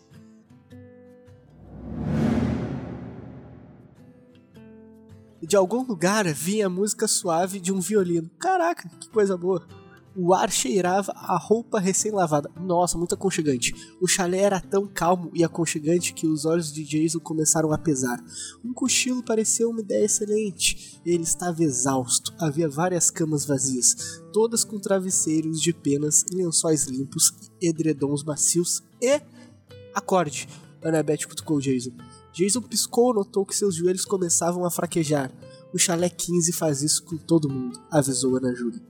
Este lugar é mais perigoso que o chalé de Ares. Lá, pelo menos, sempre sabemos onde estão as minas terrestres. Então a mina terrestre é muito inútil, né? Porque o objetivo é o inimigo não saber pisar, né? Tá aí, ó. Tu tem um bom ponto, Breninho. tu tem um bom ponto. É a armadilha mais inútil possível. Por quê? Porque você sabe onde é que tá a armadilha. Todo o intuito de ser uma armadilha é pra você pisar e explodir sem ninguém, sem nem perceber que você tá fazendo isso, vai pro caralho quando tu sabe. Cara, isso tá foi lá. um péssimo exemplo da Ana Júlia aí, ó. Cadê a deusa da inteligência agora? Não, não. Aí, o ó. exemplo dela foi bom. O exemplo Não, da foi galera de péssimo, Ares que mano. foi ruim. Foi péssimo Não. exemplo. Depois eu vou dar uma olhada em- na tradução pra português, porque eu tenho a impressão que essa frase tá errada. Exato, porque, tipo, ela entendeu onde é que tá as minas, ok, porque, tipo, ela analisa o solo eu e acho tudo mais. que esse seria. Eu depois eu vou verificar certinho, mas depois a gente. Qualquer coisa a tio entra aqui e coloca. Mas eu acho que seria tipo: sempre sabemos que tem minas terrestres. Tipo, você Exato. sabe que o perigo tá lá. Nesse Ué? daqui, não. Mas aí tu também sabe, ué. Não. Você entra, o lugar tá lá, bonitinho, aconchegante, você dorme pra sempre. E é isso. Sabe? É uma armadilha discreta, uma armadilha que você não ah, sente que tá na armadilha. Saquei, saquei. É, não, não. e lá tá, no outro não. tá. O outro é muito descarado, que lá vai ter uma armadilha assim Exato. que você vai é morrer. muito suspeito. Exato. Lá no outro você fala, pô, irmão, se eu der três passos aqui vai ter uma mina terrestre aqui pra me zoar. Aqui Ah. você fala, você tá de boa, tipo, é um chalézinho É quentinho de boinha. Mimi. Não, tipo, o Jason aqui, ele entrou, ele já quase dormiu só de entrar. Então, tipo. Cara, ele quase deu uma linguada num bagulho esquisito lá só de entrar, mano. Ele nem Exato. precisou tocar em nada. Ele só olhou e já quase passou a língua na cara, árvore. mas esse chalé é muito legal. É muito aconchegante. A descrição muito dele parece tão quentinha, tão soninha. Nossa, Então- eu, eu, eu lendo aqui já me deu vontade de tirar um cochilo. Mas um Sim. negócio maneiro é que a Annabeth fala, ó, isso acontece com todo mundo. Mas ela tá suavona, tá pleníssima. Mas é porque ela também já tá acostumada, né? Sim. Ela deve ir ali quase todo dia. Ela deve estar com Acordar sono em dia, né, pra cara? poder- Se a pessoa dorme Não. mal, ela fica com sono mais fácil também. Não, e a Annabeth também, ela, ela- Tipo, ela tá aqui da- desde a construção desse chalé. Então, É. e esses meninos, certeza que tem que alguém lá chamar eles. Eles devem revezar ele. Quem é Exato. que vai chamar os meninos dessa vez pra ir jantar? Devia ser entre ela e o Percy. Irmão, desde que o Percy sumiu, a Ana Júlia nunca mais dormiu, cara. Não vai ter chalé de soninho que vai fazer ela dormir, é mulher verdade, a preocupada. Annabeth tá. Ela precisa de resposta. Sabe aquele, aquele meme? Ela tá com sangue nos olhos, ela não tem tempo pra Exato. dormir, cara. Ela não tem tempo pra nada, ela só vive isso. Respostas. Mas eu gosto bastante da descrição. Sim. De, de conhecer esses novos chalés também eu acho muito legal. Tipo, Sim. porque a gente já tem os chalés que são normais, que a gente já conhece e tal, e agora a gente tá tendo esses outros deuses e a gente tá vendo essas outras facetas. Então, Sim. é muito legal conhecer. Eu acho muito legal aparecer um deus que não é, tipo, o gigantão dos deuses pá, super conhecidos. É o Hypnos, o deus do sono. E é um deus muito legal, que, tipo, pô, todo mundo dorme. É tipo o Sandman, todo mundo tem um sonho. Sim. Ah, é verdade, né, mano? Tem esse ponto, né, cara? A Annabeth, então, ela chega ali e acorda um campista. O nome dele era Clovis. E ele não tava exatamente acordado. Ele tava meio atento, meio dormindo. Tava naquele modo meio zumbi que você responde no automático. Tipo, você Tava já- meia você- bomba. Ah, é, sim, sim. Mas ele fica mais atento quando a garota começa a contar a história ali do Jason, fala o que ele passou, e ele logo volta a atenção pro Jason mesmo. O Jason conta que realmente não lembra de nada, tudo tá perdido, ele só tinha algumas impressões das coisas. como que ele não tinha que estar ali. Então o Clovis já chega, chega então, ó, filho, vamos fazer um negocinho aqui, ó. Você fecha os olhos, fica de boa. Bem dormidão, ele- bem dormidão. ele lança a pistola hipnótica do Pyong. É. E aí, quando ele já abre os olhos novamente, ele tá sentado em uma cadeira e algo aparentemente muito sério tinha acontecido com ele. Então Clovis conta que ele não tinha esquecido as coisas, e sim que as memórias deles tinham sido roubadas e que somente um deus poderia fazer algo do tipo, novamente confirmando que os deuses são tudo ardilosos que merecem estar onde estão. E confirmando o que aconteceu antes, né? Que a Era contou pra ele Sim. que ela tá com as memórias dele. Então aqui o Clovis tá confirmando pra ele: olha, eles, sua- suas memórias não foram simplesmente esquecidas, elas foram roubadas realmente. Então tem alguém com elas. Mas isso é muito legal, ele tentar trazer as memórias do Jason de novo no sono. Que ele fala que o sonho ali é seu estado subconsciente, então faz a parte mais limpa da sua memória, digamos assim, da sua mente. É onde a gente consegue chegar e acessar fácil. É, achei irado também. Eu gostei como eles, eles encaixaram esse, esse deus nesse tipo de situação, achei massa. Não, e é legal o filho poder ter acesso a essa a cabeça Sim. das pessoas, sabe? De alguma forma. E, e ele conseguir ver isso que, é que tá acontecendo com o Jason, tipo, ter alguém ali pra fazer esse tipo de. É de irado mesmo. entrar De- na cabeça da pessoa. Exatamente. Rapaz, eu acho que o Percy é filho de Hipnos, não é de Poseidon, não. Maior espião do sonho. Pô, ele é desse chalé, certeza.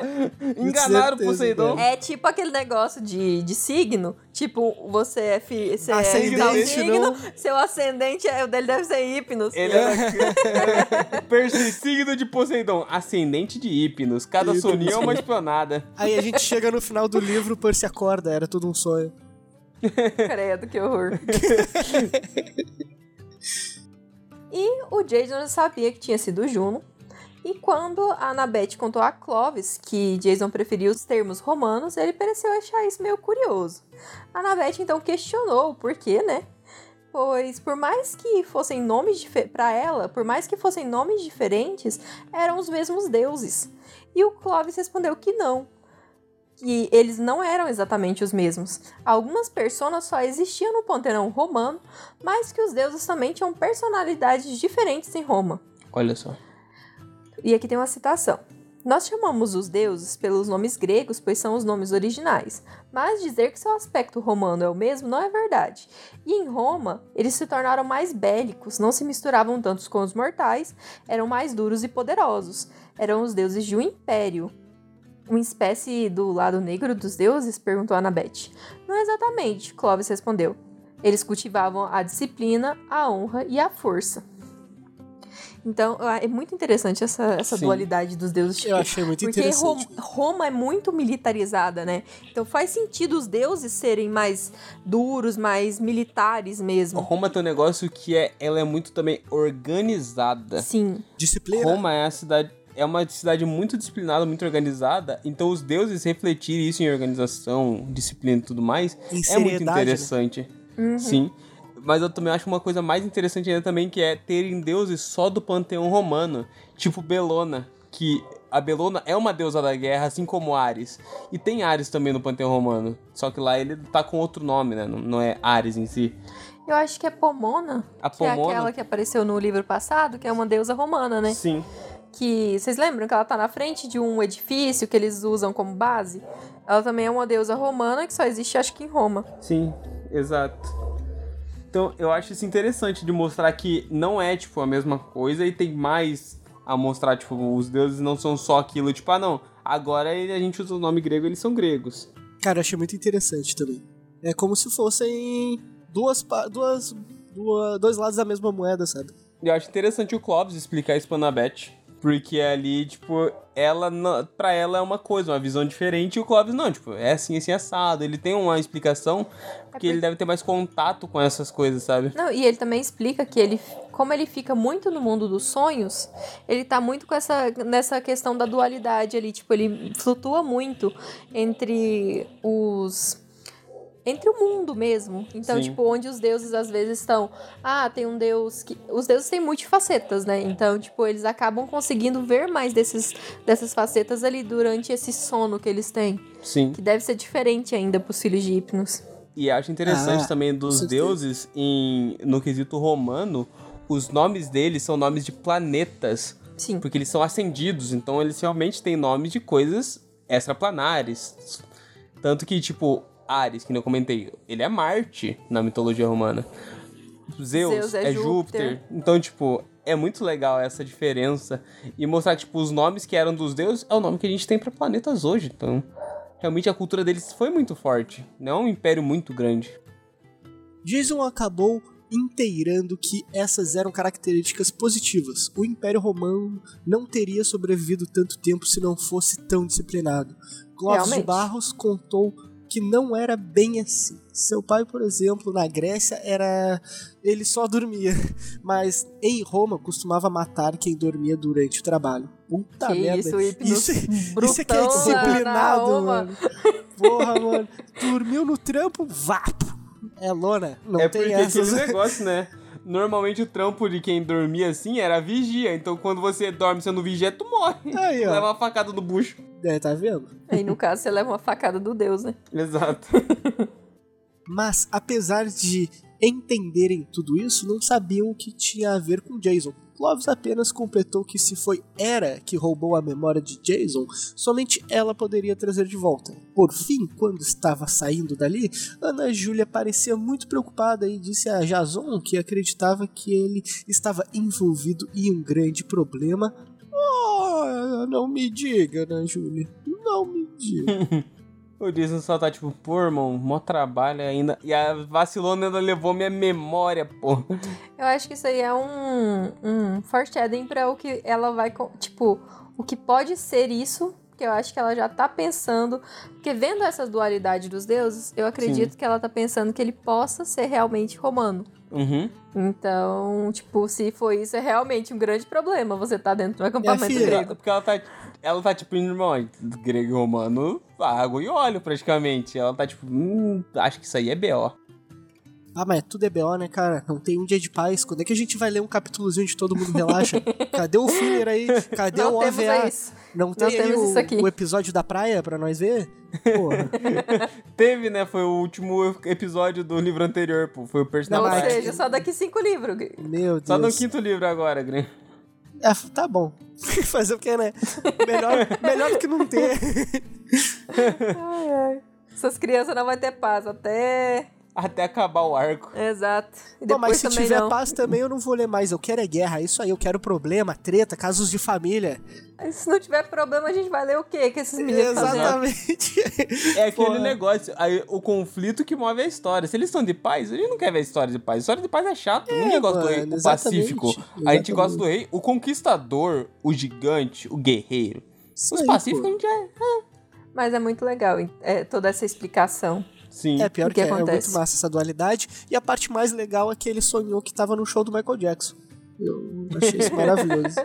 Sim. Isso é muito bom.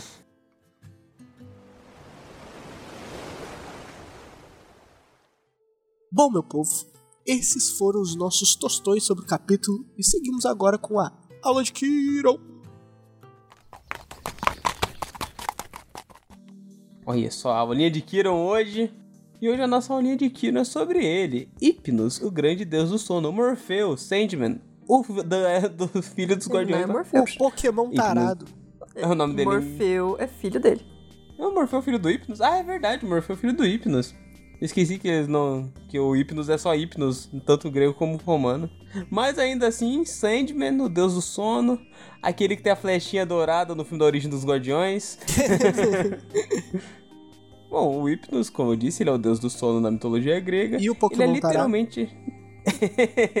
ele é literalmente a personificação do sono e da sonolência, mas não a do cansaço, no que diz respeito à fadiga e se sentir cansado. Ele é realmente do sono em si. O Hypnos é um dos daemons gregos. Eles são um dos deuses que interferem nos espíritos dos mortais. Segundo a teogonia de Hesíodo, ele é o filho sem pai de Nix, a deusa da noite, mas outras fontes também dizem que o pai dele é o Erebo, as trevas primordiais, aquele que personifica a escuridão profunda e primitiva que se formou no momento da criação. É tipo o caos, Que digamos assim. irado. Muito Gringo, massa. e a gente vai ver um pouco mais pra frente, lá pro livro 4, mais ou menos, a gente vai ver sobre Nix, Erebo, esses Sim. deuses vão começar a aparecer, sabe? Esses, tipo, esses deuses da criação. a gente vai ver algumas coisas sobre eles, sim. Exato, e é Muito muito interessante massa. quando eles aparecem. Muito massa. o Hypnos ali, ele tem nove irmãos, porque eles não tinham televisão, né? Naquela época é difícil. Entre os quais o mais importante é o seu gêmeo, o Thanato, ou Thanatos, que ele é a personificação da morte. Tanto que em Esparta é comum a sua imagem ser colocada sempre ao lado da morte, representada pelo seu irmão. Os seus outros irmãos. Seus outros irmãos. Nossa, você tem Eu tenho problema com o problema com a palavra. Eu tenho muito É problema você com não tem irmãos é muito irmãos, melhor, aí você Pode falar irmãos. Eu só, tenho, eu só tenho irmãs. Os seus outros irmãos nasceram apenas da vontade de Nix ou da ajuda de Erebo. E seu equivalente romano é o Sômeno. E a palavra vem pra nós como soninho. Pô, faz sentido o irmão dele ser a morte, né? O famoso sono eterno. Sim, É, um, so- um tem o sono temporário, o outro leva para trevas. tem um sono um tem permanente. despertador e o outro não. Exato. O mais interessante disso é que eles são gêmeos, né? Eles nasceram juntos praticamente. Ele costumava então a usar peças de tons dourados, como a gente viu no filme das origens do Guardiões, coisa bonita. ele tinha cabelos da mesma cor das suas peças que ele usava, e exatamente como Thanatos, seu irmão gêmeo, ele sempre representava na coloração prateada, criando assim um contraste entre os dois irmãos. Então, Legal. enquanto um era o dourado, o sonho, e o outro era o prateado, do relento, da É calma, que vem do em primeiro eterno. sono, em segundo a morte. Exato.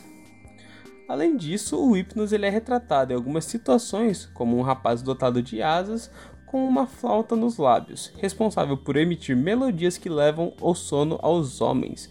Aos passos que seus atributos incluem um chifre contendo ópio, um talo de papoula, um ramo gotejando água do rio Lete e uma tocha invertida. E olha que a gente Caraca, teve ópio, dois dos símbolos. E dois dos símbolos dele, que é a papoula e o ramo gotejando a, ri- o- a água do rio Lete, a gente tem aqui no chalé. Sim. Então a gente tem a papoula na entrada e a- o ramo. E o Acho ópio eu tenho interessante. aqui. Mentira! Eu espero mesmo que não. Apesar de que os opioides, né, são medicamentos. Exato. Assim, a papoula também é um medicamento. Ela é um medicamento, Não. se, se mal, bem mal dosado, tu entra a mimir por um bom tempo também, quase não volta. Ele vivia dormindo ali numa caverna pela qual corria o rio Lete, o rio do esquecimento. E entre os muitos filhos que lhe são atribuídos, o Morfeu é o mais famoso deles, assim chamado por ter a capacidade de assumir qualquer forma humana para aparecer nos sonhos dos mortais. Legal. Cara, muito massa. Achei sensacional. Acho que essa foi uma das aulas de crime mais legal que tem dos deuses, porque o Hypnos é um deus tão interessante. E até agora não verdade. teve nenhum crime contra nenhuma pessoa. É, pelo menos não que a gente saiba, só isso aí, que ele esfaqueou a pessoa Não, lá no Romano, né? Exato. Não, Que Não, matava o povo que aí- dormia. o maior crime dele não é nem crime, é a punição por gente dormir no trabalho. É, pô. Não, você não leva uma advertência, você morre. Esse, exato, tu não. A não ser A que tu seja advertência é uma só. O nome da faca dele é advertência. Aí, tu- Aí quando dá ruim, o cara recebe advertência. Mas bom, gente, essa foi a nossa aulinha de Kiron maravilhosa sobre Hypnos. E agora nós vamos seguir para o nosso momento quentinho, nosso solstício de verão. Salsichão de verão. Nosso solstício de verão aqui, esse momento quentinho, igual o chalé de Hipnos, ó, quentinho, É, que confortável. beleza, hein? Mas às vezes Pá. ele pode ser um pouquinho chalé de Ares, né? Porque às vezes fica meio trevoso o negócio. Às vezes é uma- tem uma armadilha na nossa cara, assim, pra gente desviar dela. Exato. Me conte, gringo, qual que é o seu solstício? Meu solstício é o Michael Jackson, né, cara? Sonhozinho com Michael Jackson. Porra, sonhozinho dançando no palco com o Michael Jackson, cara. Tá louco. Muito legal. Não tem É igual. muito, mano. é muito legal ter esses personagens, assim, tipo, não são personagens que vão aparecer o tempo todo, mas que a aparição deles é interessante. Sim, é uma aparição Aham, marcante. Com certeza. É uma aparição que, tipo, ele aparece aqui, mas a gente vai lembrar dele, porque a aparição dele é bem marcante quando ele aparece. Então, eles são únicos, né? Isso é interessante demais. Eles têm uma personalidade ali, pá. É bem interessante. E dá pra ver que o Hypnos é preguiçoso também, é soninho, porque ele só tem três filhos, né? Então ele não, só fez três preguiçoso não, filhinhos. mano. Ele não é preguiçoso. verdade. ali, ali na aula de Kiro a gente viu que não tem nada a ver com, com preguiça, É não. verdade, a gente viu que ele tá mais. É que ele se preocupa É mais em animir. É diferente. Ele tá é. mais sonolento, daí só deu pra fazer três. Mas É que ele só sonha que tá contou, fazendo né, filho, que- cara. Ele não faz na filho. Grécia, na Grécia ele só dormia. Lá, em, lá no, na Roma que ele tinha um trabalho. Então ali o trabalho dos meninos é ficar dormindo de boa. A personificação dele na Grécia, ele dorme, tira uns cochilos e é isso. Pá, deve É ser incrível surpreendente ser ele ter um filho. Qual- Não, o Ninguém espera de- nada de você, Exato. né? O teu trabalho é dormir. e quando tu faz um negócio, a galera te ovaciona porque se surpreende que você sabe fazer um negócio. Exato. Pô, cara. Tipo, a- se o trabalho dele é dormir, ele teve três filhos, ele era pra ter tomado uma advertência. Já teve muito, né, gringo? É, então, já vacilou demais. E você, amorzinho? O meu salsichão é quentinho, é o momento que ele descreve o chalé de Hipnos. Ele pareceu um chalé tão aconchegante que lendo, eu não tava com soninho, mas me deu um soninho. Ficou tipo, ai, que lugarzinho bom pra dormir, se aconchegar, ficar bem quietinho. Tirar uma cesta. Muito legal. Tirar uma cestaninha, uma pestaninha bem de boa, ficar a mimir. E o seu, meu amorzinho? Qual é o seu salsichão de verão? Então, o meu é, é uma mistura do seu. Que é esse momento inteiro do, de que eles chegam no chalé, essa descrição do lugar. Então, esses pequenos pontos aí tem a flor de papoula na, na porta, tem a. Tem o Tem ópio. o ópio, tem a, o ramo do rio Lete ali escorrendo. E os meninos estão ali deitadinhos. Tem tipo. A gente já teve a, a apresentação, por exemplo, do chalé de Hefesto nos, nos capítulos anteriores. Então, tipo, a gente tá tendo a apresentação de vários chalés diferentes. Então, isso é muito legal também. Então, pra mim, é essa apresentação de, dos lugares e também essa questão deles estarem aprendendo alguma coisa com outra pessoa de outro chalé, sabe? Sim. que tem um outro tipo de conhecimento, que, por exemplo, que tentou ver as memórias do Jason. Então isso é bem Já que legal. ninguém aprende nada com Kiron, né? É, porque só o Kiron sabe ver se as mentes tá difícil, tá, tá frágil. Com isso eu tenho dois pontos agora, hein? Eu vou levantar uma menção honrosa que eu esqueci de falar. E aqui, será que eles dormem de fralda pra poder dar um mijar enquanto estão dormindo? Pra ter aquele sonho, tipo, pô, vou no banheiro. Aí, psh, já Deve nem ficar mesmo? com vontade de fazer xixi, meu amor. Você acha que esses meninos bebem água? Eles dormem o dia inteiro. É verdade, tem isso também. Eles vão dormir de a sonda, minha- mano. Eles dormem de sonda ali, tranquilo. É, é mágica a cama deles. Se eles fizerem xixi, ele- É ela é uma cama autolimpante. Ela é autolimpante, então ela limpa eles e limpa a cama. Que coisa incrível. E aqui a menção honrosa é a Annabeth. Eu lembrei que a Annabeth, nessa parte, ela xinga o Kiron em grego antigo. É Quando ele vira as costas, ela xinga um bagulho e daí, tipo, Jason. Eu não entendi 100% o que ela disse, mas eu sei que foi uma baita de uma ofensa. Muito bom. Muito bom mesmo. Esses foram os nossos solstícios de verão. E é isso. O podcast é lançado semanalmente às sextas-feiras. Você pode nos encontrar no Instagram e Twitter, arroba Chalé3podcast, grupo no Facebook, Chalé3podcast, e e-mail, chalé3contato, arroba gmail.com. E lembrando que agora a gente tem o PicPay Assinaturas, então se você puder nos ajudar com algum valor, vai lá, assina a gente, contribua para a gente continuar estando aqui toda sexta-feira, entregando episódios para vocês toda sexta-feira. Não que se vocês não entregarem, a gente não vai entregar também, mas você no- nos ajuda bastante, melhorando a nossa qualidade. E se quiser fazer um Pix também, é no chalé3contato.gmail.com. Todos os links vão estar aqui na nossa descrição. E vão estar na nossa bio também lá no Instagram. Sigam a gente, mandem mensagens e compartilhem com seus amigos. Manda um pix pra gente dormir bem, então soninho gostoso igual a galera do Chalé de Hipnos. Mande o Pix enquanto eles dormem. Comprar um lençolzinho novo. Mande o pix enquanto eles dormem, é boa, hein? E é isso, né? É, isso, aí. Então é isso. É. Não, eu tô falando sério, é isso mesmo. Valeu. Até semana que vem. Tchau, gente. Falou! É nóis, tchau!